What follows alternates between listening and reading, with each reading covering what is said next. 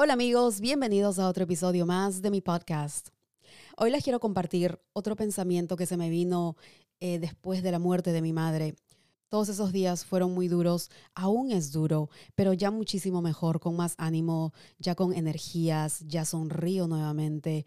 Eh, pero sé que van a haber días que nos vamos a poner algo tristes, sé que van a haber momentos o cosas quizá que también nos van a traer recuerdos de, esa persona importante, esa persona que se nos fue. Eh, es la ley de la vida, lamentablemente. Pero quiero compartirles el día de hoy un pensamiento que se me vino a la mente, porque cada vez que tengo, no sé, a, a, veces siento como que una fuerza, una energía que me dice, Rocío, tienes que poner esto en papel, escríbelo o ponlo en tu teléfono, pero haz algo, tengo que, que sacarme eso de adentro. Y este es un pensamiento que qué mejor que compartirlo aquí en mi podcast y también así queda documentado.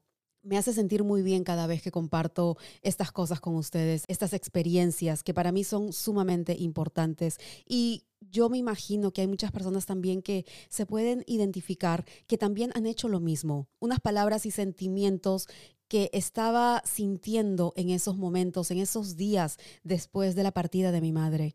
Y aquí les va ese pensamiento, este poema. Madre querida, me siento adormecida, me siento vacía, me siento alejada, pero es la ley de la vida. No hay frase más sabia cuando se dice que el tiempo todo lo sana. Y aunque no me lo esperaba, ahora entiendo de lo que se trataba. Acontecimientos que cambian la vida, impulsos que ya los sentía, y es hora de ponerlos en práctica para que sane mi alma. Mi tiempo, mi espacio, mi entorno se volvieron más hondos. Aceptar, admitir y mejorar, eso es de admirar. Y aunque ya no estés en el mundo terrenal, estarás conmigo hasta el final. Un poema que se me vino a la mente en esos momentos que, tenía mucho dolor, mucha tristeza. Y esto a mí me hace muy bien, escribir todo, sacármelo del pecho, eh, del, del corazón. Esa es la manera como yo me desahogo. Y qué lindo es compartirlo ahora con ustedes, que ya puedo leerlo en voz alta, que ya puedo sacármelo más tranquila, porque en esos días cuando lo escribí no podía todavía leerlo en voz alta, era muy difícil, se me quebraba la voz.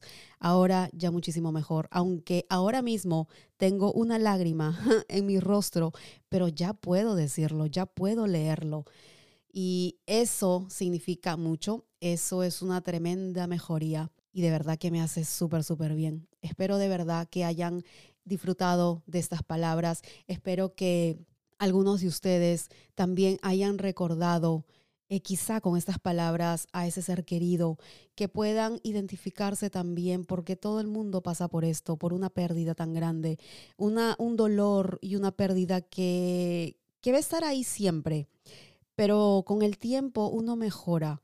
Y, también no solamente es llorar, que claro, está bien que llores, pero también es reírse, también es disfrutar y acordarse de, los momentos bonitos, que creo que así es que esa persona quiere que, que la recuerdes, que lo recuerdes. Los mejores momentos siempre se llevan en el corazón y eso es lo importante.